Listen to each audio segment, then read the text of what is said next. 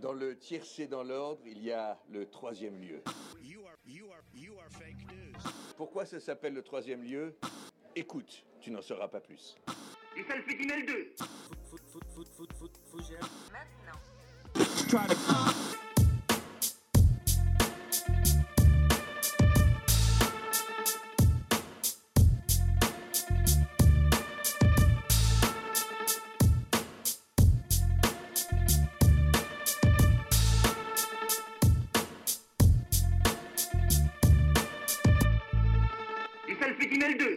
Nous sommes le 9 décembre et vous nous écoutez paisiblement sur votre smartphone, ordinateur, tablette, post radio ou autre transistor si votre âge est équivalent ou supérieur à mon poids.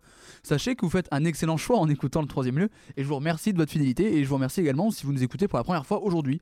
Euh, mieux vaut tard que jamais, comme disait le juge qui s'occupait de l'affaire euh, Patrick Balkany.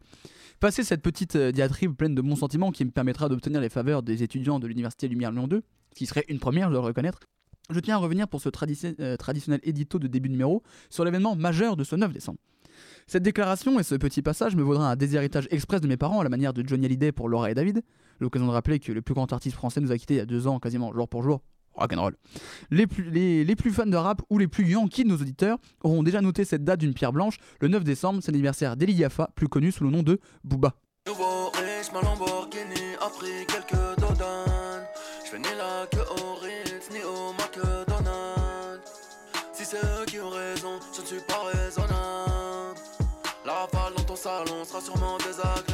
Ces quelques notes et quelques phrases me donnent envie de remplir mon rôle de backer euh, à plein temps avec euh, des skusku ou des bêtes creux qui rendraient jaloux euh, Laurent Gounod ou mort de honte, choisissez le terme qui vous semble bon. Eliafa, enfin Booba, est né le 9 décembre 1976 à Boulogne-Billancourt. Oui, je, viens de le dire, frérot, répète pas, hein, c'est bon. Donc Booba, B2O, le duc de Boulogne, Boulby, appelez-le comme vous voulez, mais vous ne pourrez contester son apport pour le rap français de ces 20 dernières années, voire la musique française, oserait même, et j'ose même dire, son apport pour la société française de ces 20 dernières années. La discographie de Booba n'est plus à présenter, et encore moins à justifier, Westside, Lunatic ou Nero Nemesis, qui fait partie pour moi de mes albums préférés de cette décennie. La carrière de Booba est exceptionnelle. Ma carrière est incroyable.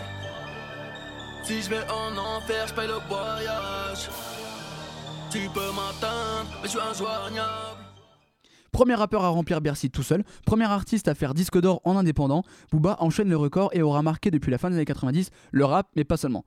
Précurseur, Booba aura été un des premiers en France à utiliser cette merveilleuse invention qu'est l'autotune. Il le dit dans Trône, euh, ils ont critiqué mais ont tous saigné l'autotune. Ah, B2O est très très fort. Et surtout, il comprend à merveille comment l'industrie musicale évolue avec le streaming. Booba annonce il y a quelques années arrêter le format album et préfère sortir un son de temps en temps euh, pour garder son auditoire euh, captivé. Euh, il a garde une certaine présence sur Spotify ou autre. Tout le monde admettra que le format album tend à disparaître avec le développement du streaming, qui favorise plutôt les singles. Est-ce que c'est une bonne chose ou non? Une chose est sûre, Booba s'impose et fait des choix forts et qui marquent. Des choix très importants au niveau business également. Désormais, Ellie est aussi rappeur qu'entrepreneur. Une web radio, une télé, des vêtements, la production. B2O est un businessman à qui tout semble réussir et c'est désormais un modèle pour une génération. Tout d'abord, c'est un modèle musicalement. Booba est indéniablement cité parmi les trois artistes rap francophones les plus importants du XXIe siècle. Niveau développement personnel, il a montré à toute une génération d'individus venant de quartiers ou de banlieues ou quartiers difficiles qu'on pouvait réussir avec du travail et de l'envie, et surtout ne rien attendre en retour. Booba est l'exemple même de l'ego trip, cette tournure stylistique très utilisée dans le rap français mettant à se mettre en avant et flatter son ego en se montrant plus fort et plus haut que les autres. Booba parle sans cesse d'oseille ou de moula, de belles voitures, de belles femmes, de réussite sociale. Ce qui, même si ça peut paraître cliché, reste un objectif pour beaucoup d'hommes ou femmes, qui ne rêvent pas d'argent, de reconnaissance et de pouvoir. Boba, lui, l'assume et c'est sa force. Il représente une génération avare de réussite avec une soif d'argent très marquée dans les banlieues ou classes populaires. Cette envie de se sortir, de se dépasser, de quitter cette euh, banlieue mise à l'écart et de réussir. Booba, c'est le 21 e siècle. Ses excès avec ses propos polémiques et ses violences physiques ou verbales et son obscénité, dans certains de ses textes. Ses qualités, avec une volonté de passer des barrières et de casser les codes. Booba, c'est une plume, Booba, c'est un style, Booba, c'est une carrière, Booba sont des succès, des échecs, un ego, une famille. Bref, Booba, c'est le 21 e siècle, et Booba, c'est aussi le troisième lieu. Ces dernières semaines, l'homme qui avait surpris les États-Unis et le monde en 2016 est dans une situation compliquée. En effet, les démocrates de la Chambre des représentants, l'Assemblée nationale américaine, ont accéléré la procédure de destitution contre Donald Trump. L'impeachment, comme il l'appelle, était en discussion depuis le début de la présidence de M. Trump, mais le 24 septembre dernier, Nancy Pelosi, la présidente de la Chambre, a lancé officiellement la procédure. L'impeachment, c'est un droit garanti dans la section 4 de l'article 2 de la Constitution américaine qui crée le pouvoir exécutif aux États-Unis. Il dit, je cite, Le président, le vice-président et tous les fonctionnaires civils des États-Unis seront destitués de leurs charges sur mise en accusation et condamnation pour trahison, corruption et autres crimes et délits majeurs. Mais la destitution, comment ça marche? Eh bien, elle passe par trois étapes. La première, c'est celle qu'on vit actuellement. Une enquête est menée par la Chambre des représentants. Cette procédure, c'est la quatrième fois qu'elle est lancée contre un président américain. Vient ensuite la mise en accusation, votée par la Chambre à la majorité. Seuls deux présidents ont été accusés, dont Bill Clinton pour l'affaire euh, Monica Lewinsky. Nixon a démissionné de lui-même avant que cela n'arrive, et pour Trump, l'enquête est toujours en cours. Une fois accusé, un procès contre la personne inculpée commence au Sénat. Une majorité des deux tiers des sénateurs est nécessaire pour destituer l'accusé, ce qui n'est jamais arrivé pour un président. Alors dans le cas de Donald Trump, on en est toujours à l'enquête, mais il y a eu de nombreux rebondissements ces derniers jours. Il est accusé d'avoir abusé de son pouvoir lors d'un appel avec le président ukrainien, où il aurait demandé à ce dernier une enquête sur Joe Biden et son fils Hunter. Joe Biden, c'est l'ancien vice-président d'Obama et l'un des favoris pour remporter la primaire démocrate en 2020. Trump aurait potentiellement menacé le président ukrainien de ne pas lui envoyer de l'aide militaire tant que cette enquête ne serait pas lancée. Depuis le 13 novembre, la Chambre a donc commencé les témoignages, d'abord en privé puis en public, de personnel officiel de la Maison-Blanche, ainsi que des responsables des échanges Ukraine-USA au Pentagone, le département de la, de la défense américaine. Plusieurs ont témoigné avoir entendu l'appel et ont été dérangés par l'attitude de Trump. L'argument principal dans la défense de M. Trump, c'est le fait qu'il ait finalement autorisé les 400 millions de dollars d'aide militaire qui avaient été votés par le Congrès, mais qu'il a quand même bloqué pendant deux mois. Mais cette semaine, l'enquête a fait un bond en avant avec trois événements majeurs. Tout d'abord, le comité d'enquête de la Chambre a approuvé un rapport de 300 pages qui conclut que Trump a mis en danger la sécurité nationale pour satisfaire des intérêts personnels. Ce document, il est extrêmement important car il décrit des actes qui sont susceptibles d'être une cause de destitution, selon les professeurs de droit interrogés par le Congrès. Tout ça, c'était mercredi. Ce jeudi, Nancy Pelosi, présidente de la Chambre, a appelé le comité à utiliser les articles d'impeachment afin de procéder au vote. Elle en a profité pour rappeler que personne n'est au-dessus de la loi, même le président. Et enfin, ce vendredi, c'était la date limite à laquelle la Maison-Blanche pouvait monter une défense devant la Chambre le staff du président a refusé de le faire, qualifiant le procès de charade, de perte du temps et d'infondé. Alors, le témoignage de, euh, pardon, l'impeachment de Trump est-il possible? En théorie, oui. Les, accusations et les témoignages contre le président américain sont très graves. Et beaucoup de choses pointent vers sa culpabilité. Le but des démocrates, c'est plus vraiment de montrer s'il y a eu un chantage mis en place, mais plutôt si ce chantage est un acte qui peut amener à une destitution. Le vote de la Chambre sera probablement contre lui, mais ça va se compliquer au Sénat. En effet, la majorité des sénateurs sont républicains, là où la majorité de la Chambre est démocrate. Et les républicains, c'est le parti de Donald Trump. Et donc les preuves avancées contre lui par la Chambre risquent de ne pas suffire pour les convaincre, surtout que pour rappel, les deux tiers de la Chambre doivent être d'accord pour que Trump soit destitué. Si cela venait néanmoins être le cas, Mike Pence, le vice-président, deviendrait le nouveau président des États-Unis jusqu'à fin 2020. Bref, on ne peut être certain de rien, mais il risque de se passer beaucoup de choses dans les, prochaines semaines, donc restez attentifs. On arrive en 2020, année électorale aux États-Unis, et la présidence de M. Trump et son potentiel impeachment sont clairement à des points très importants des primaires démocrates. Le campus de Rachet, l'ensemble orchestral de l'Université Lyon 2. Si vous n'avez aucune idée d'à quoi je fais référence, Laissez-moi vous expliquer. Tout le monde connaît le campus de l'Université de Lyon 2 sur les quais, nommé Campus des Berges, ainsi que celui sur Port des Alpes, Bron.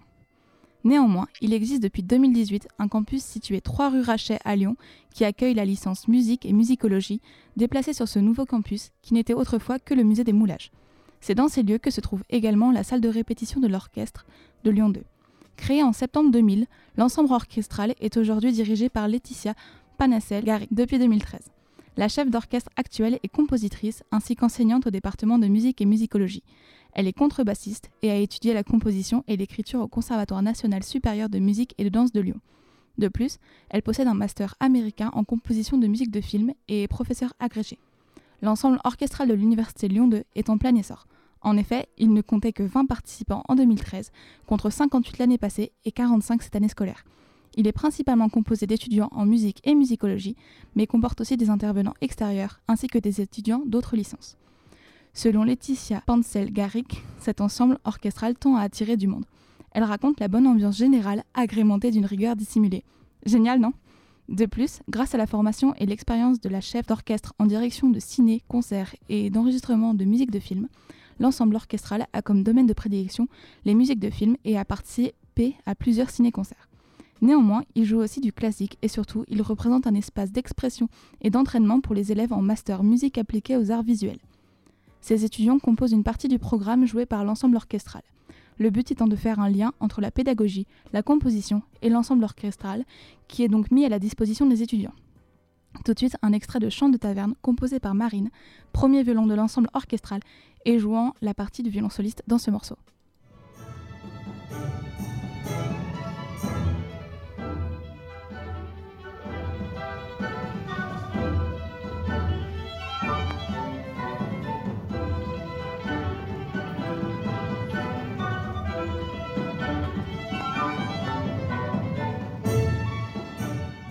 C'était Chant de dont on excusera la qualité de l'enregistrement effectué avec un smartphone lors du concert pour les 25 ans du programme Minerme en début de cette année scolaire.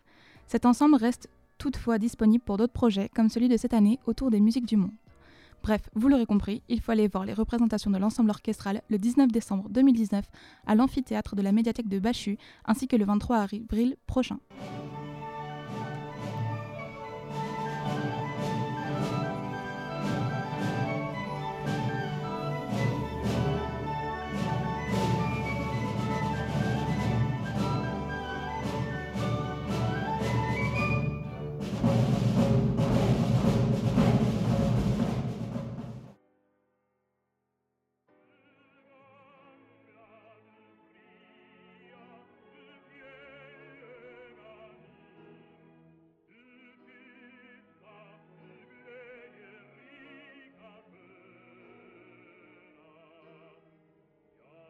Ah, la Suède. Ikea, le Chris Prolls, ABBA, Zlatan Ibrahimovic. Ce pays nous a offert de magnifiques choses ainsi que l'expression et le phénomène psychologique du syndrome de Stockholm. Alors pour ceux d'entre vous qui ne connaîtraient pas ce syndrome, c'est déjà quand même assez étonnant parce qu'il est quand même assez connu, je vous fais vite fait un topo façon psychologie magazine. Donc imaginez que je suis dans un petit sofa, un petit peignoir en satin et une petite pipe comme ça. C'est le bruit de la pipe. Alors ce phénomène est observé chez les otages ayant passé une période assez conséquente avec leurs ravisseurs, pour qui ils finissent par créer une certaine empathie, voire de l'affection. Ce mécanisme expliqué par des médecins nous apprend que si les otages ressentent de l'affection pour leur géolier, c'est un mécanisme de survie car en s'attirant la sympathie des ravisseurs, on peut s'imaginer que celui-ci ne les tuera pas. Imaginons. hein. Mais j'imagine que vous aussi vous demandez Mais diantre Jules, pourquoi appelle-t-on ça le syndrome de Stockholm? Quel est le lien avec la capitale de la Suède et ses 4 962 154 habitants et son musée Vasa ouvert du jeudi au mardi de 10h à 17h et le mercredi jusqu'à 20h Ah, Déjà, vous avez une culture quand même très impressionnante de la capitale de la Suède qu'est Stockholm. Je trouve ça étonnant que vous ne connaissiez pas le, syndrome de Stockholm. Eh bien, je vais vous expliquer pourquoi Kesako, l'origine du nom du syndrome de Stockholm. Tout remonte au 23 août 1973 quand Jan Erik Olsson, un braqueur évadé de prison, rentre dans une agence Crédit Banken, ça va être le crédit agricole euh, suédois, euh, du centre de Stockholm. L'homme vêtu d'une perruque sur la tête sort une mitraillette de son sac, tire quelques coucous dans le plafond et commence alors son braquage. Le braqueur prend alors en otage 4 employés de la banque, 3 femmes et un homme qui l'enferme avec lui et son complice dans la salle des coffres. L'alarme est déclenchée et les policiers arrivent sur place pour négocier avec les braqueurs. Commence alors une prise d'otage de 6 jours. Vous avez bien entendu, 6 jours, soit quasiment une semaine. Parce que je vous rappelle qu'une semaine ça fait 7 jours. Si on arrive un jour, ça fait 6, soit quasiment une semaine. Bien vu Coco, je vois que tu suis toujours. Euh, donc, euh, Olson et, son complice vivent avec leurs 4 otages dans une pièce plus qu'étroite. Une intimité comme celle-ci amène les otages et leurs ravisseurs à créer une certaine amitié. Leur destin est lié à tout jamais à partir du moment où la porte de la salle des coffres a été fermée par un des policiers qui était en train de négocier. Ils avaient déjà passé deux jours dans cette salle des coffres. Donc là, imaginez, êtes dans une salle, on la ferme, t'en rasseras total, hein, on va pas se mentir. Les otages discutent entre eux, témoignent de leur peur, puis échangent sur leur vie pour euh, passer le temps et éviter de tomber dans la folie. Un mécanisme plutôt logique. Puis ils commencent à échanger avec leurs ravisseurs, ils cherchent à connaître leurs revendications, puis s'intéressent à leur vie, leur parcours. Pourquoi ont-ils été amenés à braquer une banque? Ils font conseiller d'orientation. Euh, le premier moment où Yann Eric Olson s'est rendu compte que ses otages avaient confiance en lui, c'est qu'en bout de quelques heures, une de ses otages lui demande d'aller aux toilettes. Et là, il y a un petit dilemme parce que il a envie de la laisser aller aux toilettes parce qu'au au fond, il a bon fond, il braque, il prend en otage, mais il a un bon fond, le petit Yann. Sauf que les toilettes sont à côté des policiers dans le hall de la banque. Donc si elle, s'il la laisse aller aux toilettes, elle reviendra pas. Sauf que s'il perd un otage, bah, il perd toute crédibilité. Donc il demande à la fille, ok, tu peux aller aux toilettes, mais par contre, tu reviens. Et alors, imaginez qu'elle est revenue. Sans demander son reste, alors que les policiers l'attendaient dans le hall et lui demandaient et lui suppliaient de rester pour, euh, euh, pour la protéger. Alors par quel mécanisme Quelqu'un qui est enfermé, qui est pris en otage par quelqu'un qui a une mitraillette, vous avez l'opportunité de sortir, de vous évader, et vous revenez comme si de rien n'était. Voilà, c'est ça le syndrome de Stockholm. En fait, le fait de l'avoir laissé aller aux toilettes, ce petit acte de gentillesse, ça fait quelque chose dans le cerveau de cet otage qui s'est dit qu'en fait il était bon et qu'en fait ça a tout changé son système de valeurs. On, en parlera plus tard. La première journée se passe et les liens se créent et se renforcent. C'est une véritable communauté qui se crée dans cette salle des coffres coupée du reste du monde. Les otages et ravisseurs s'entraident, se donnent quelques rations de nourriture, se donnent des vêtements chauds quand la température baisse à demi. Alors je sais que ça se passe en été, le 23 août, mais on est en Suède. Et, je sais pas si on a remarqué, mais les Suédois sont quand même souvent blancs. Et jamais au mois de février tu te dis putain chérie, on devrait faire comme les oiseaux migrateurs pour avoir chaud, partir en Suède. Jamais personne n'a dit ça dans le monde. La légende raconte même que Olson et une des otages se soient bien rapprochés. La légende poussait jusqu'au fait qu'ils s'étaient mariés après la sortie de prison de Olson. C'est faux, c'est une fake news. On en reparlera dans quelques minutes. Pendant ce temps, les forces de l'ordre négocient avec les ravisseurs, essayent de percer la porte de la salle des coffres, mais les ravisseurs ne se rendent pas. Le 28 août, donc après donc 6 jours de, négociations et d'otages, et de prise d'otages, des trous sont percés dans la salle des coffres pour balancer des gaz anesthésiants, pour forcer Olson à sortir et libérer ses otages. Olson se rend en ce moment et consent à libérer ses otages, cependant, les otages, eux, ne veulent pas sortir et refusent l'aide des policiers. Encore une fois, c'est étonnant, tu as l'opportunité de sortir de cette prise d'otage, de cette pièce où tu étais captif depuis 6 jours, mais tu refuses. Après quelques autres heures de négociation, avec les otages cette fois, ceux-ci daignent à sortir, mais ont une réclamation, que Olson et son complice sortent devant eux, pour être sûr qu'ils soient pas abattus par la police une fois qu'ils sont partis. Et encore plus dingue, quand Olson et son complice sont embarqués par la police, avant de rentrer dans la voiture, ils s'échangent des câlins entre otages et victimes. Et, capteurs, et geôliers, pardon, excusez-moi. Le procès qui va captiver la Suède pendant des mois, en raison de cette prise d'otage atypique, sera marqué par le refus des otages de témoigner à charge. Ils ne veulent pas accabler Yann Erik Olson et son complice, et encore pire, ils veulent, ils, ont, ils veulent cotiser pour assurer les frais de défense de leurs ravisseurs. Plus tard, quand Olson et son complice se sont retrouvés derrière les barreaux, Christine et les autres otages sont venus régulièrement les voir, et 40 ans après, ils sont encore amis pour certains. C'est quand même assez dingue. Donc, comment expliquer ce qui n'avait jamais été vu auparavant? Des otages se liant d'amitié pour leurs ravisseurs Enfin, plus que ça, ils vont même aller soutenir et les protéger. Le docteur Frank Gardenbrecht, qui a consacré sa thèse au ressort psychologique d'une prise d'otage, a été le premier à étudier cette prise d'otage. C'est lui qui a théorisé ce qu'on appelle aujourd'hui le syndrome de Stockholm. Selon lui, en cas de grand danger ou peur pour sa vie, l'individu abandonne son identité par crainte de l'autorité. Il se soumet pour se protéger. Son système de valeurs en est alors chamboulé, l'amenant à défendre l'indéfendable. Cette soumission qui va l'amener à vénérer celui qui a euh, droit de vie ou de mort sur lui. On peut voir ce phénomène chez certaines femmes battues ou enfants battus qui vont chercher des excuses à leur mari ou à leurs parents, euh, également dans les populations de pays vivant sous la dictature, ou chez les collabos pendant la Seconde Guerre mondiale qui euh, vivaient un culte, un culte aux, nazis. Et cette soumission à un ravisseur ou quelqu'un qui cause du mal a également été prouvée par l'expérience de Milgram. Je sais pas si vous connaissez, c'est une expérience où des individus poussés par de supposés scientifiques euh, devaient injecter des décharges électroniques à des supposées victimes. Mais en vrai, je vais pas en parler plus parce que je viens d'y penser, ça peut faire une belle chronique pour plus tard, donc je la garde sous le coude. Voilà, donc maintenant vous savez pourquoi on appelle ça le syndrome de Stockholm. Et sachez que Netflix m'a appelé pour faire de cette chronique un film qui va s'appeler Syndrome de Stockholm. Eh bien, bonjour à tous. Euh, moi, c'est Étienne. Puis aujourd'hui, euh, je vais vous parler un peu de la, la COP25 qui se déroule en ce moment du 2 au 15 décembre en Espagne. Donc, euh, la COP, c'est la conférence euh, sur le climat des Nations Unies. Elle se déroule chaque année dans, dans un pays d'accueil. Euh, la conférence, à la base, euh, cette année, elle devait se dérouler au Brésil, mais euh, donc le gouvernement Bolsonaro a, justifié par des, par des, par des soucis financiers que la conférence ne pouvait pas se passer au Brésil, donc ça a été remis donc au Chili. Et donc du coup, suite à ça, donc au Chili, le, gouvernement Piñera, qui suite aux grandes manifestations, le Chili n'a pas pu assumer non plus la la conférence euh, directement. Donc, euh, suite à tout ça, le Chili a contacté l'Espagne. Et donc, du coup, voilà, depuis le, le 2 décembre, les Nations Unies sont réunies en Espagne afin de parler et d'échanger sur le climat. Donc, euh, toutes les COP maintenant, elles, s'alignent sur les accords de Paris afin de limiter le, réchauffement climatique au- autour de 1,5 degré d'ici la fin du siècle. Donc, afin de limiter le réchauffement climatique euh, autour de 1,5 degré d'ici la fin du siècle, l'accord de, Paris prévoit que les 196 pays signataires qui communiquent à l'ONU soient appelés à faire des engagements euh, appelés contributions nationales. Donc elles doivent être revues à la hausse tous les 5 ans, euh, car en fait les, experts du climat du GIEC ont montré que euh, en fait les, accords de Paris, tout ça va mener à une augmentation d'environ 3,2 degrés euh, tout autour du monde. Donc là en ce moment, donc en Espagne, ça patine un petit peu. Il y a plusieurs pays qui sont, qui sont déjà en position de, de frein. Donc on a l'Inde, le Brésil, le Japon, l'Arabie Saoudite et l'Australie qui freinent beaucoup les, les, discussions autour du climat. Euh, L'Australie, en même temps, c'est assez particulier parce qu'en ce moment, on sait qu'il y a des grands feux qui ravagent tout le bush euh, en Australie. Devant la lenteur en fait de ces négociations, euh, la jeunesse est dans la rue derrière euh, Greta Thunberg, la jeune, la jeune suédoise, euh, qui a dit hier assez pessimiste les grèves mondiales n'ont rien obtenu, les émissions de gaz à effet de serre continuent d'augmenter. Et, euh, donc elle espère sincèrement que la, que la COP25 viendra à quelque chose de concret et sensibilisera davantage les gens et les dirigeants mondiaux euh, afin que, de, de comprendre l'urgence de la crise climatique. Et apparemment, elle déplore que c'est pas ce qui se passe à l'heure actuelle.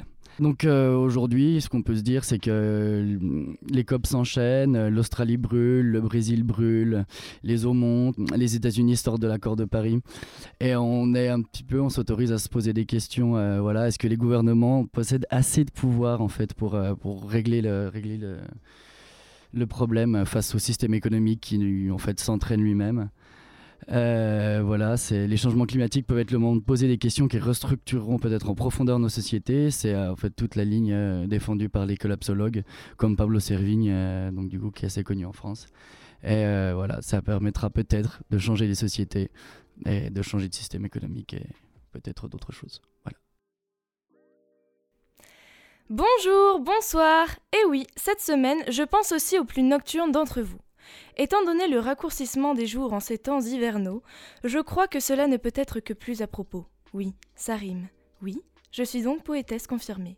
Bref, parlons peu, mais parlons bien. Bienvenue dans la découverte, la chronique écolo où vous en apprenez des vertes et des pas mûres, de manière toujours ou verte et pas trop décousue. Aujourd'hui, nous allons parler emballage qui n'emballe plus tant que ça, COP25 et poulailler pour être au fait de l'actualité, puis nous nous tournerons vers le Japon pour le geste de la semaine. Toum toum toum Commençons donc avec nos déchets adorés. Vous avez sûrement déjà entendu parler du zéro déchet. Qu'est-ce que c'est? Pourquoi? Comment on fait? Très bonne question, Martin. Toujours là pour participer à ce que je vois. Eh bien, figurez-vous que le mouvement zéro déchet est très récent. Certes, il existait déjà des mouvements contre la surconsommation, mais ce n'est que depuis 2013 que le concept émerge réellement, avec l'ouvrage intitulé Zero Waste Home, The Ultimate Guide to Simplify Your Life While Reducing Your Waste, ou très simplement en français, Zéro déchet, écrit par Bea Johnson. Cette américaine, mère de deux enfants, y explique comment elle a réduit ses déchets à moins d'un litre par an. Temps mort. Un litre par an? Vous imaginez Dans nos pays industrialisés, on est plutôt à plusieurs centaines de kilos par personne. En France, ce ne sont pas moins de 354 kilos par habitant et par an. Et encore, c'est si l'on ne tient compte que des ordures ménagères. Ben oui, parce qu'on jette aussi nos déchets dans les poubelles publiques. Et là, on en est à 513 kilos. Le livre fait un carton et depuis 2013, plusieurs familles se sont lancées ce défi de réduire drastiquement leurs poubelles. Des boutiques zéro déchet fleurissent un peu partout. Des villes tentent d'inciter les habitants à suivre cette démarche. Le champ des possibles s'ouvre alors. Maintenant que l'on sait d'où ça vient, voyons voir les raisons qui poussent à faire ça. Une idée? Encore vous, Martin? La santé et l'environnement? Eh bien, cette fois, non. Enfin, pas tout à fait. En effet, l'une des raisons est, plus que la santé, le bonheur, même s'il est vrai que cela tient tout de même un peu de la santé mentale. Un mode de vie minimaliste, construit contre la société de consommation qui nous pousse à acheter toujours plus en oubliant la notion de besoin. Voilà une des facettes du zéro déchet. Privilégier l'être plutôt que l'avoir. Sympa, non? Mais ce n'est pas tout. L'autre raison, c'est bien sûr la préservation de l'environnement, ou plutôt la limitation des dégâts. Supprimer au max les emballages, c'est réduire la dépense d'énergie en amont, celle nécessaire à la création, et en aval, celle nécessaire à la destruction ou au recyclage dans le meilleur des cas. Quand on sait que 99% des ressources prélevées dans la nature sont reléguées au rang de déchets en moins de 42 jours, on se dit qu'il reste du chemin à faire. Mais pour changer cela, il est possible d'agir. Et ouais, wouhou, yes euh... Pardon, je m'emporte. La solution? Changer de planète Vivre en ermite au fond d'une grotte? Non, pas nécessairement. En exclusivité aujourd'hui, je vais vous donner des conseils tirés de mon humble expérience. La première chose à faire, c'est d'aller s'expliquer avec sa poubelle. Il faut analyser tout ce qui peut être fait différemment, chercher des alternatives. Ça ne se fait pas en un jour, donc sans pression. Hein. L'important, c'est de ne pas considérer ça comme une contrainte, mais comme un défi, un jeu. Et quand on fait ça à plusieurs, c'est d'autant plus motivant. Par exemple, moi, j'aime beaucoup les œufs. Un jour, je me suis rendu compte que les boîtes d'œufs s'empilaient dans mon placard et que malgré mes projets décoratifs, j'arriverais difficilement à bout. Alors, j'ai cherché un endroit où je pouvais ramener ma boîte et qu'on me la remplisse sans en avoir une nouvelle sur les bras. Bingo C'est possible Au marché notamment, mais aussi dans les épiceries en vrac. Mais bon, le marché reste moins cher, j'avoue. Et ce genre de révélation m'arrive souvent. Je cherchais à ne plus avoir un nouveau flacon à chaque lessive. Bingo C'est possible elle s'achète en vrac, mais on peut aussi la faire soi-même et c'est même pas compliqué. Bon, vous l'aurez compris, je peux continuer pendant des heures à vous donner des alternatives aux produits emballés et suremballés. Mais songez qu'une autre des clés, c'est l'organisation. Une fois que tu as des contenants adaptés, type bocaux, sacs en tissu, sacs en papier, il faut faire ses courses avec tout ce bel attirail et on peut ainsi revenir sans passer 10 minutes à jeter des emballages. Étant donné l'étendue du débat, on en reparlera dans une prochaine émission. Pour clore ce sujet aujourd'hui, voici une citation du livre Famille presque zéro déchet qui résume bien les enjeux de cette démarche. Entrer dans le monde du zéro déchet, c'est privilégier la vente en vrac, les circuits courts, les bouchers et fromagers de quartier. C'est souvent acheter bio et local, mais aussi bio ou local. C'est faire des choix et comprendre qu'on ne peut pas mener toutes les batailles c'est parfois se prendre pour un aventurier de la consommation, un précurseur sauveur de l'humanité, alors que ce n'est que faire notre les habitudes de nos aïeux. C'est se dire que chaque geste compte et qu'il n'y a rien de pire que la résignation. Toum toum toum Des transitions artisanales de qualité supérieure. Et pour briller dans l'écolosphère, voici une nouvelle à répéter et amplifier. La COP25 a débuté le mardi 2 décembre à Madrid et durera jusqu'au vendredi 13 décembre. Elle devait originellement avoir lieu au Chili, mais en raison de la crise sociale qui secoue le pays actuellement, elle s'est faite à Madrid. Greta Thunberg a donc dû changer son itinéraire et retraverser l'Atlantique dans l'autre sens. L'objectif de cette COP25 est de convaincre les États de rehausser leurs engagements en 2020 pour maintenir le cap donné par l'accord de Paris, soit un réchauffement nettement en dessous de 2 degrés par rapport à l'ère pré-industrielle et si possible 1,5 degré. Toum toum toum Et pour finir, le petit tips de la semaine pour économiser. À l'approche des fêtes de Noël, repensez les cadeaux avec un esprit japonais, en préférant les furoshiki, ces emballages cadeaux non seulement beaux, mais aussi écolos, réalisés avec du tissu. Comme ça, on ne se retrouve pas avec une tonne de jolis déchets dans nos poubelles, et on peut réutiliser ces emballages à toutes les occasions, y compris l'anniversaire de Jean-Pierre. Et pour vous lancer dans un DIY de folie, je vous recommande la plateforme YouTube qui est pleine de tutos en tout genre. Toi-même tu sais.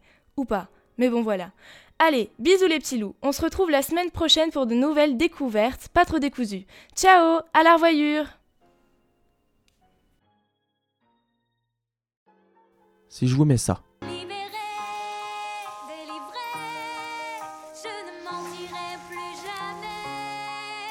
Du coup, vous l'aurez reconnu, c'est la chanson devenue légendaire de la Reine des Neiges. Alors aujourd'hui, on va parler de La Reine des Neiges 2, qui est sorti le 20 novembre, il y a deux semaines, le 20 novembre en salle française. Euh, je pourrais pas dire que c'est l'événement tant attendu de l'année parce que personnellement, euh, je pense que je suis pas le seul. J'avais pas entendu parler de sa sortie. Je savais qu'ils en faisaient un deuxième, mais c'est en checkant les, films que je pouvais aller voir au cinéma que j'ai vu qu'il était sorti. Alors, euh, c'est pas l'événement de l'année, mais ça pourrait le devenir parce que clairement, euh, comme, le, comme le premier de la saga, il est en train de tout défoncer. Le premier, il était sorti en 2013, il avait dépassé les 1 milliard 200 millions de recettes au box-office. C'est devenu le premier film d'animation au monde et le neuvième long métrage, tout film confondu, ce qui est, impressionnant pour un film d'animation. Et euh, La Reine des Neiges 2 est bien parti pour le dépasser. En 5 jours, il a dépassé les 120 millions de recettes. Il devient, il devient le meilleur démarrage de Thanksgiving de l'histoire. En 13 jours, le film a atteint plus de 800 millions au box-office et il a donc éclaté le film policier à couteau tiré avec Daniel Craig et Chris Evans en deuxième position. Le Mans 66 en troisième et derrière lui en quatrième position Un ami extraordinaire avec Tom Hanks. Alors, euh, bah, je, vous fais je vais vous faire un petit résumé du film. hein. Euh, donc, pour ceux qui veulent vraiment pas être euh, spoilés, je vais essayer de le faire en 1 minute 30. Et pour ceux qui s'en battent les couilles aussi, vous pouvez passer. Alors, du coup, l'histoire, elle est construite sur Elsa. Voilà, ça va commencer, ça va commencer comme ça. Elsa entend des voix. Alors, déjà, c'est la seule à entendre des- les voix. Du coup, elle passe pour une grande, une grande tarée. Et, euh, et du coup, ça va être juste trois notes, trois notes euh, qui vont composer euh, du coup tout le film et qui vont composer la, chanson du film. Et bien sûr, on la connaît, Elsa, hein, comme dans le 1, elle va, elle foutre sa merde en fait, elle va, tout niquer. Et du coup, elle va avoir un, truc d'énergie, je sais pas quoi. Et du coup, elle va réveiller les esprits magiques du feu, de la terre, de l'eau et du vent. Ça va être la merde sur le, sur le royaume. euh, comment il s'appelle le, le royaume d'Arendelle Ça va être la merde sur le royaume d'Arendelle. Du coup, les habitants ils sont obligés de s'enfuir, comme dans le 1, euh, encore à cause d'elle. Ils sont obligés de s'enfuir et euh, du coup toute l'équipe là, euh, les deux sœurs, Adna, Elsa, Olaf et Christophe avec son reine, ils vont, ils vont partir à l'aventure du coup pour essayer de chercher les réponses, d'où vient cette voix et tout. Et, et pour sauver le, le cul des habitants aussi, faut pas l'oublier ça. Euh, au niveau des personnages, euh, qu'est-ce qu'on a? Bah, Au niveau des personnages, on découvre deux peuples, celui d'Arendelle euh, et un autre. Euh, les deux, ils se font la guéguerre en- entre eux, mais ils savent pas eux-mêmes qui a commencé. Au final, on découvre que c'est le grand-père d'Elsa et d'Anna qui a tué un mec de l'autre tribu et qui a fait construire un barrage pour que les autres n'aient plus d'eau, pour qu'ils meurent. Voilà. Donc le grand-père, gros fils de chien. Et une fois que les deux, euh, les deux camps se- seront réconciliés, ce qui va prendre exactement 4 secondes, Elsa va partir à la recherche des réponses, la voix qu'elle entend et tout, et l'origine de ses pouvoirs, pendant qu'Anna euh, et les autres font leur vie sur le campement. Euh, du coup, attention, spoil, enfin spoil. À la fin du film, Elsa elle reste avec les autres dans la forêt enchantée là. À mon avis, elle va réussir à encore foutre sa merde et ça va faire un Reine des Neiges 3 1. Et, euh, et à la fin, c'est Adna qui devient reine. Euh, petit débrief des personnages. Euh, Elsa, elle arrive à contrôler ses pouvoirs. hein, on l'avait déjà vu à la fin du, premier. Par contre, du coup, elle fout encore la merde. Mais bref, je juge pas. Deuxième personnage, Adna. Adna, la, la sœur d'Elsa. Elle a mûri. Elle a mûri dans sa tête. Par contre, elle s'engueule tout le temps avec sa, avec sa sœur. Mais elles sont jamais d'accord. Mais ça, on, s'en fout un peu. Après, il y a qui? Il y a Christophe. Il y a Christophe et son reine. Alors, eux, concrètement, je sais pas à quoi ils servent. Je sais pas à quoi ils servent. Euh, Christophe, la seule chose, donc du coup, il est en couple avec Anna, enfin en couple, pour, pour un Disney c'est bizarre, mais bah, il a réussi à la pécho quoi, dans, dans le 1. La seule chose qu'il fait dans le film, en fait, c'est essayer de demander Anna en, mariage. Je me souviens même plus s'il arrive à la demander en mariage. Bon, on va partir du principe qu'il y arrive. hein.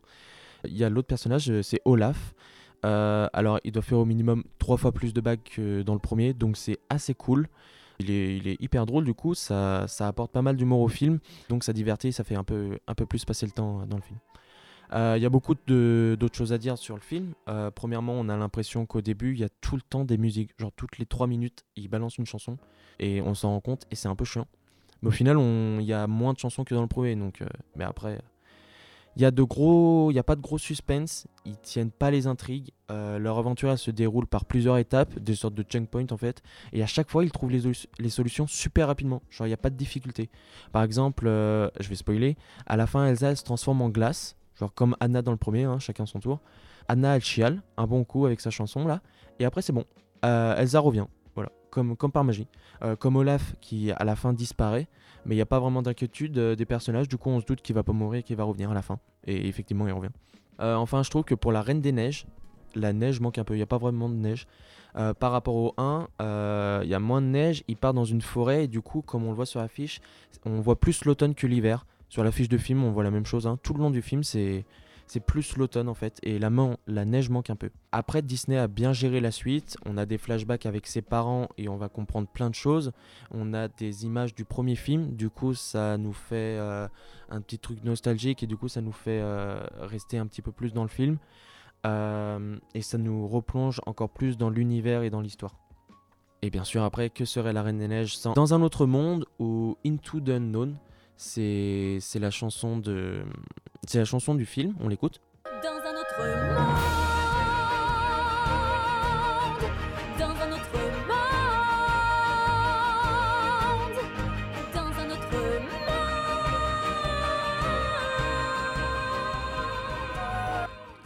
Donc voilà, euh, Into the Unknown dans la version originale, euh, dans un autre monde pour la version française. Alors c'est sûr, ils vont pas nous faire un libéré délivré euh, qui a reçu euh, l'Oscar de la meilleure chanson originale ou un Grammy Award carrément en 2015, mais euh, ça va, euh, elle est pas mal. euh, disons qu'elle est commerciale, hein, elle rentre dans la tête. Par contre, on peut la critiquer. Déjà, elle dure euh, 3 minutes 15. Je crois que c'est une trentaine de secondes de moins que l'Elite Go, que Libéré Délivré. Elle est au début du film et elle est présentée comme si elle n'était pas importante en fait. Elle, dans le film, elle fait 3 minutes 15. Du coup, elle est assez longue, mais dans le film, elle passe comme ça en fait. On n'y prête même pas attention, alors que c'est censé être la chanson du film en fait, la chanson principale. Donc, contrairement à Libéré Délivré, elle est plus courte, elle est plus simple aussi. Il n'y a pas de pré-refrain par exemple. Du coup, la, moins la construction est un peu plus faible. Après, ça, c'est un détail, mais c'est important de le souligner. Euh, ce qui est cool, par contre, c'est le dynamisme et la forte présence des instruments à cordes. Euh, ce qui est violon, contrebasse. Euh, c'est assez présent et ça donne le dynamisme. Dans, la chanson du 1, euh, Libéré délivré, c'était surtout le piano qui dominait. Personnellement, je préférais la voix d'A- d'Anis Delva. Là, c'est Charlotte Hervieux qui, fait la voix d'Elsa dans le 2. Et je trouve que sa voix est moins belle quand elle pousse sa voix et qu'elle monte. euh, qu'elle monte. Euh, par contre, Panic at the Disco a repris Into the Unknown qu'on peut entendre dans le générique de fin. Et euh, franchement, là, elle déchire. La chanson est rock. Et honnêtement, elle, est, elle, claque par rapport à la chanson originale. Elsa chante une autre chanson, Je te cherche, qui est aussi pas mal. Elle est mieux construite. On l'écoute tout de suite.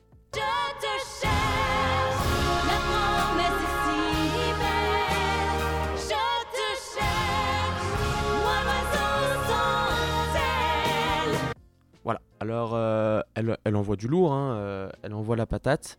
Euh, par contre, du coup, par rapport à Into the Unknown, elle est mieux placée dans le film. Elle est mieux construite. Disney la montre comme plus importante et plus impressionnante. Comme on a pu entendre, elle chante avec sa mère, qui est encore une fois censée être plus là. Elle est, et je précise, hein, elle est morte normalement. Et elle vient d'avoir les réponses sur l'origine de ses pouvoirs, sur ses parents, sur le passé, sur la quête du film. Elle a les réponses à tout. Euh, mais apparemment Disney s'en bat les couilles et du coup bah c'est pas la chanson principale. Et puis euh, perso ouais, je, la, trouve plus entraînante et tout mais après bon c'est le choix de Disney. Du coup si je devais conclure euh, Disney a réussi à faire une bonne suite, une suite cohérente en lien avec le premier, ce qui fait qu'on s'y attache plus. On s'y attache beaucoup parce que voilà il y a les images, il y a des rappels du 1. Du coup voilà ça nous la petite sensibilité, la petite nostalgie, elle est là. C'est une bonne suite, comprend plein de choses du premier, du coup, du film d'il y a 16 ans. Pour la musique, ils n'ont pas essayé de faire un libéré délivré, donc c'est cool. De toute façon, ils savaient qu'ils n'allaient pas y arriver. Après cette chanson qui est devenue euh, culte, les gens arrivent pour la musique du deuxième avec des exigences. Euh, du coup, ils ont fait une jolie chanson, mais euh, elle restera bien évidemment inférieure à celle du 1. S'il n'y avait pas eu de suite, c'était pas grave. Honnêtement, ils ont fait une suite, ils ont bien réussi, mais si jamais ils en avaient pas sorti, ça aurait pas été gênant. Et puis euh, enfin, comme le premier, ils ont sorti le film juste avant Noël, hein, euh, un bon placement commercial, on, on connaît. Euh, La Reine des Neiges 2 est en train de battre un record de fréquentation au cinéma incroyable. Également au niveau des produits dérivés, hein, la France avait généré 120 millions d'euros avec la sortie du premier, ce qui est un record absolu. Donc avec la sortie du deuxième volet de La Reine des Neiges, Disney espère bien battre tous les records dans le monde entier.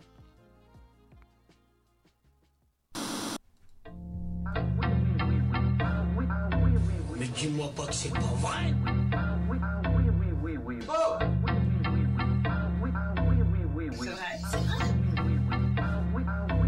You are, you are, you are fake news. Et non, vous ne rêvez pas, c'est bien le générique de fake news que vous avez entendu. Euh, pour le mois de décembre, on vous fait un petit cadeau de Noël. J'ai envie de dire un cadeau de Noël 3L, hein, j'ai envie de dire. Ah, Excellente vanne ça. bizarre. Je- Vous l'avez jamais entendu en Ah, jamais. incroyable. Alors, euh, pas de débat pendant ces podcasts du mois de décembre. On vous offre des petits fake news pour vous. Il fait froid dehors, on grelotte. Euh, fais le mec qui grelotte, Julien. Oh. Ah oui, c'est le Père Noël qui a froid. Et ben on va Ah bah vous oui. réchauffer le cœur et l'esprit avec nos petites blagues et nos anecdotes pas piquées des hannetons. Euh, fake news, le principe est simple. Je donne une information à la petite bande de chroniqueurs qui est autour et qui a envie d'en découdre. J'ai envie- de vous dire que là, il va y avoir de la, de la castagne, de la baston. Et euh, est-ce qu'elle est vraie Est-ce qu'elle est fausse? Voilà, on va raconter des anecdotes, des blagues. C'est un petit peu l'école de la vie, cette émission. euh, J'ai envie de dire. Euh, qui est autour de la table? Moi, je voulais les meilleurs chroniqueurs de France. Je les ai pas eu, du coup j'ai appelé mes potes. On a Julien, l'escroquerie Maldab qui est avec nous. Bonsoir, bonsoir, toujours là. Comment Donc, ça va Toujours sur cette euh, série de défaites, hein, on va Euh, essayer de, de faire mieux, donc finir avant-dernier, on aimerait bien. Voilà, on tape, euh, on tente le record. Ah, on tente, hein, on tente. Mais je crois que je l'ai déjà. hein. Oui, record dans l'autre sens peut-être du coup. Ah oui, voilà. Adrien qui est là également? Effectivement, puis je vais essayer de me rattraper de la dernière fake news qu'on m'avait volée. Donc je compte bien gagner. Il n'y avait pas la barre à l'époque donc on. on- Ah, c'était terrible. J'ai on- j'ai essayé de faire appel, mais ça n'a pas marché. Il y a là, il y a là. Euh, Clovis qui est là également? Oui, bonjour à Qui tous. lui est peut-être le recordman dans l'autre sens de fake news. Ouais, c'est vrai que j'ai eu beaucoup de victoires, mais la dernière fois, j'étais pas vraiment dedans. Donc, Voilà, c'était la reprise. C'était la reprise, ouais, c'était euh, Ah, la fin éclaté au sol, quoi. C'était en extérieur et tout. Parce que là, on rappelle qu'on va se voir pendant tout le mois de décembre pour en faire, donc Ah oui. euh, c'est Voilà. quand même. Et une fois J'espère par qu'on semaine. va, qu'on va être de bons potes, quoi. Exactement. faux. Et un petit nouveau, un petit bisu. Oh. On va, qu'on va applaudir quand je vais ses noms. Jordan qui est avec nous. Bonjour Jordan. Bonjour, Jordan. Bien le bonjour. Est-ce que tu es ravi de rejoindre l'institution fake news? Euh, très ravi, très très ravi. Je vais essayer de faire parler euh, la chance du débutant. Et On voilà. verra ça. Et évidemment, tout ça sous l'égide du grand technicien, du maître, du maître des boulons, Corentin. Bonsoir. Le maître, le maître des Qu'on oublie un peu parfois derrière ces, ces câbles. Qu'on applaudit pas assez souvent, On d'ailleurs. n'applaudit pas assez souvent. Corentin. Bravo. Ouais. Puis Bravo, vous ne le voyez pas, mais il est magnifique. Qui la semaine dernière nous a régalé pour notre petite conférence euh, Jessie Media. hein. C'était déjà la semaine dernière, comme quoi le temps oui. passe vite. Ouais. Très très le vite. temps passe comme des voitures. Euh, Est-ce qu'on y... Qui dit ça C'est une chanson, vous chercherez. D'accord. Est-ce qu'on n'irait pas sur le- la fake news de cette semaine Euh, partons, Allez, c'est parti. Partons, partons. Allons-y. Euh, donc, vous savez, on est le 9 décembre, on est début décembre, donc la période de Noël. Et qui dit période de Noël dit chanson de Noël. Mhm. Et qui, chanson de Noël dit All I Want for Christmas is You Dis Maria de Carré. Maria Mariah Carey. Carey, Et, donc cette année, nous fêtons les 25 ans du tube intemporel de Maria. Cette chanson de Noël est certainement la plus connue d'entre tous. Elle est énormément diffusée dans les magasins ou pubs dès que le mois de décembre arrive. Je pense que si vous êtes baladé à la part Dieu en ce moment, vous l'entendez. Ou dans les Avec, playlists avec Spotify. Michael Bublé aussi. Oui, une version fort. avec Justin Bieber aussi. Euh, aussi, allez, on y va, on met tout. hein. Il y a des featuring de partout. Voilà, voilà, c'est du fit and fun.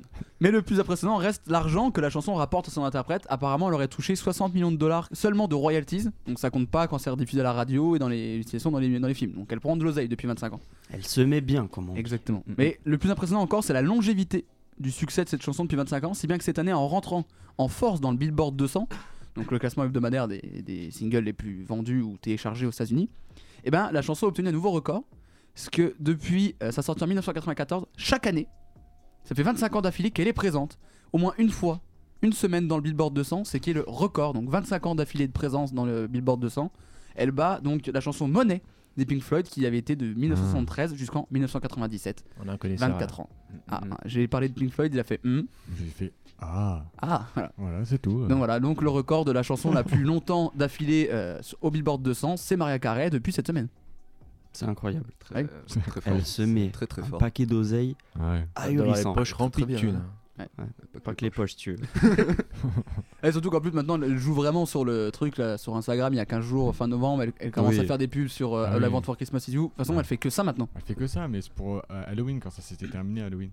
Elle avait fait, Oui. ah, c'est fini Halloween, euh, maintenant c'est Noël et. euh, Ouais ouais mais elle fait je crois qu'à un moment elle a fait des C'est son gagne-pain. hein. elle a fait Ah, des mais- trucs à Vegas comme elle fait Céline Dion mais sinon elle fait plus Je d'albums. crois plus rien. que même elle, elle sait très bien que son truc c'est juste uniquement Bah ça ouais, et bah, elle le dit quoi. Enfin, elle fait ah Ouais, c'est ouais. mon c'est le moment de, de ma rentrée d'argent. Ouais, c'est ça, ça, ça paye annuel, tout simplement. Ça. Sinon, elle Ça fait rien le reste de l'année. hein, Elle je fait rien. plus, hein. Elle a chanté euh, Petit SMIC, hein. Ouais petit Ouais. petit dur. Hein. Petit Ah, RSA, un petit smicard là, allez.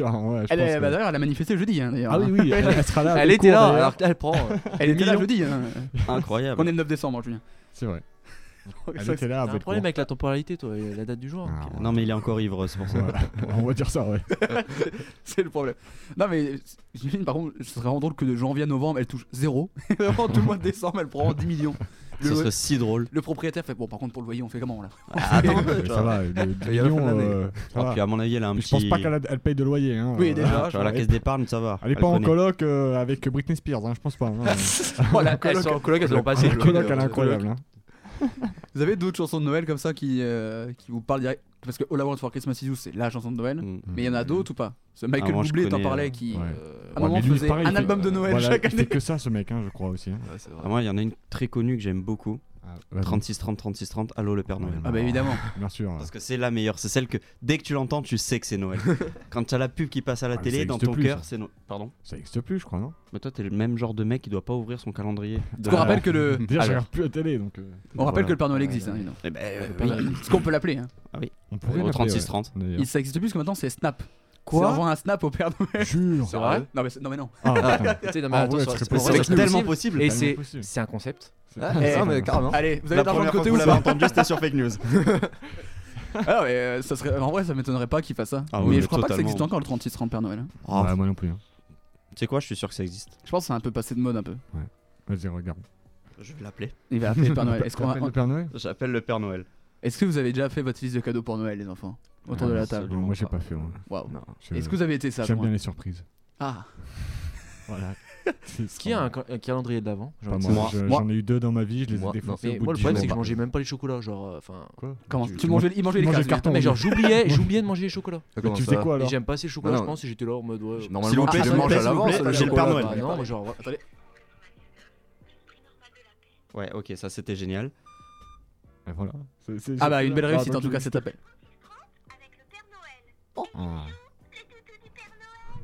C'est toi qui fais ça. On va pas faire plus parce que le Père Noël a une ligne qui coûte ah ouais. cher. celui pour ça, euh, ah, cette vanne, ça va coûter 1,50€. Mais comme quoi, ça existe encore. Et donc c'est génial, c'est la magie de Noël. En autre chanson de Noël que j'aimais bien, c'était les reines de Canal Sat. Ah ouais, ah, ça, oh, c'est incroyable. La meilleure pub de C'est une des. Canal Sat pendant, pendant 5 ans hein. à 15 euros par mois seulement. Seulement. C'était incroyable. Et maintenant, il n'y a plus les reines. Ah, il n'y a plus rien, maintenant il y a Cadmerad. Ah oui, moi. C'est vrai ouais. Ouais, maintenant, il y a. Ah, ouais. Qui râle parce que justement, il a un mec tu sais, déguisé en vert pour faire le renne. Qui mhm. dit Oh, toi tu vas faire le renne Oh, faudrait pas que ça dure trop longtemps parce qu'on va avoir l'air con. Ah, d'accord. Ça a l'air sympa. hein. Vraiment. Ah non, mais elle est éclatée au sol, on va pas se mentir. Canal, prenez mon stage s'il vous plaît. Et au niveau euh, chanson de Noël de ouf, il y a aussi Petit Papa Noël de Tino Rossi. Ah, c'est vrai. Parce qu'on n'en parle pas, mais alors ça fait à peu près 1000 ans que cette chanson existe. Et c'est, je crois, la chanson française la plus vendue dans le monde. Ah, ah Carrément. Donc les enfants de Tinor aussi, je pense. Quand le réveil sonne le matin, ils disent Bon, je vais pas. Vraiment, pas bien. Tu fais quoi dans la vie? Je suis petit-fils de Tinor aussi. Ah, oh, trop bien. Ouais, bah, écoute. Bah, ah, c'est une belle vie. Ouais. Tu, dors alors. Pareil, quand t'es de la famille de Patrick Hernandez, bah, en Tube Live, t'es assez ah, tranquille. Ah, t'es bien. Très, très bien. On avait regardé, je crois, avec Coco, je sais plus combien il prend par euh, jour ou par semaine maintenant, c'est incroyable, je crois. Beaucoup. Ah, beaucoup. Voilà. Non, merci. Il n'a plus fait de chanson depuis et il fait rien d'autre, il attend. Ah, il attend des chèques il a l'argent de côté quoi, pour euh, ouvrir un bar à pétanque. auteur, compositeur, c'est lui qui a tout fait, c'est son label, c'est lui qui a sorti et tout. Donc euh, tout l'argent va dans sa poche. La totale. Ah bah suce-le sinon. Bah non, Écris un tweet. tweet. Je dis juste euh, une information. Non, mais c'est vrai, bon, Il ça, a plus rien droit de dire, l'autre. C'est incroyable. Bon, revenons-en à l'information. Ah Exactement. Le record. Bah, déjà, elle est dans le top 100 tendance sur YouTube. J'avais vu. Ah, exact. C'est évident. C'est logique. Ah, bah, dans le top 100 viral Spotify aussi. Ouais. Euh, c'est un, bon indicateur aussi, tu vois. 25 ans d'affilée quand même, faut, faut y aller. Hein. Ouais, mais elle est chaud. Après, je te connais avec ton esprit malade, autant c'est juste 24 ans, oui, 25. C'est 24 ans et 12 mois, donc ça fait 25 ans. Oh l'enfoiré. oh le mec, oh il m'a pégé. T'as fait maths p toi non Ouais, un peu. Ouais, tu mens. Pour hein. compter les mois. Moi, je sais 24 ans et 12 mois, 25 ans.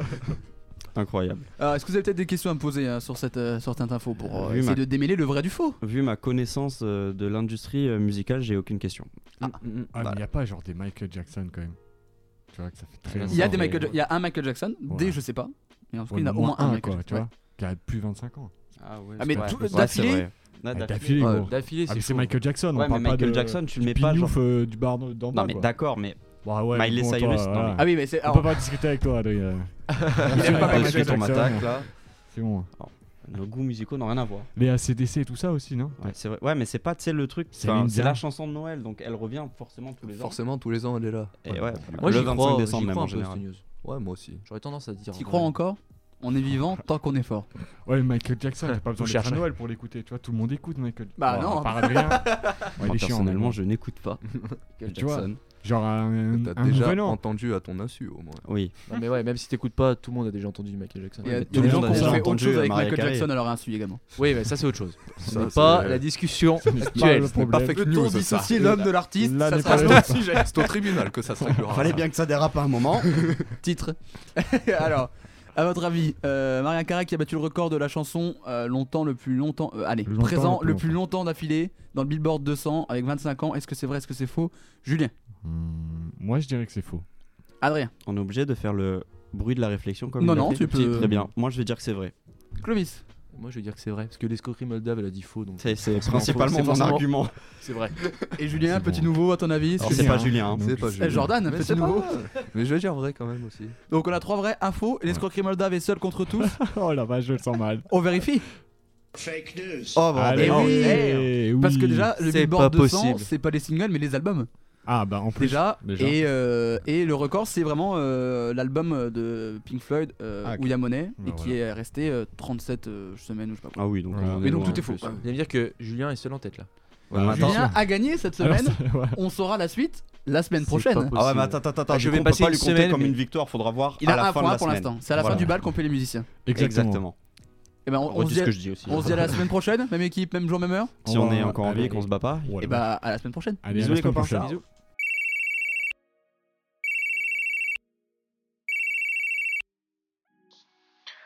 C'est Léo. T'as écouté Netflix and Deal de Autry Grido? Bah non, évidemment, alors je t'explique. Autry Grido, c'est un gars qui est actuellement en prison et avant son départ, on dit qu'il a enregistré 1000 albums. Et là, c'est le résultat du travail avec Kenny Beats qui a l'habitude de faire du sur-mesure avec les rappeurs. Et donc là-bas, aucune prise de tête, c'est fun, ça s'écoute comme on regarde une série Netflix. Et en plus, chaque morceau s'inspire des films préférés de Grido, dont Blow, Trafic, Lilo et Stitch. Voilà, faut écouter Netflix and Deal. Allez, je te laisse, j'ai des choses à faire. Pris Grido. Et c'est ainsi que se termine euh, notre euh, quatrième numéro déjà du podcast sur. Le temps passe à une vitesse, le temps passe comme des voitures. Euh, le temps pour moi de remercier toutes les personnes qui ont participé. Le taulier, comme il est écrit sur le tableau, c'est Corentin qui vous a parlé bière, Eva qui vous a parlé de Mozart, euh, moi-même qui vous ai parlé du syndrome de Stockholm. Dans la deuxième partie, est-ce qu'on le présente encore? On le présente encore, ça fait toujours plaisir de citer son nom. Étienne, qui vous a fait cette petite rubrique géopolitique, le dessous des cartes, France Inter, c'est lui. Louisa, les petites découvertes écologiques, ça, manque, ça mange pas de pain, ça fait plaisir. Et Sam, notre maître à tous, notre lumière qui vous a parlé de Frozen. Dans le débat fake news, je vais citer toutes les personnes qui étaient avec nous. Il y avait Jordan le petit nouveau, il y avait Julien, il y avait Adrien, il y avait Clovis, il y avait Corentin. Que du beau monde. Euh, encore merci à Corentin qui a monté cette émission, à Vincent et qui Nounours pour sa production qu'on utilise en générique et en bed sonore. Et euh, n'hésitez pas si vous voulez nous envoyer des sons qu'on utilise en bed ou quelque chose, euh, faites-vous plaisir, venez nous voir au, studio. Vous pouvez nous écouter toujours nos podcasts sur le site www.3e-radio.fr. Vous connaissez l'adresse maintenant les petits loups. Et peut-être qu'un jour on sera sur les plateformes de, de streaming. On verra quand le geek en chef aura trouvé un truc pour les flux RSS. À la semaine prochaine. Bonne soirée, je vous laisse avec un petit peu de Maria Carré. C'est c'est d'époque, c'est Noël, on en a parlé dans Fake News. Eh, l'inédito, bien travaillé.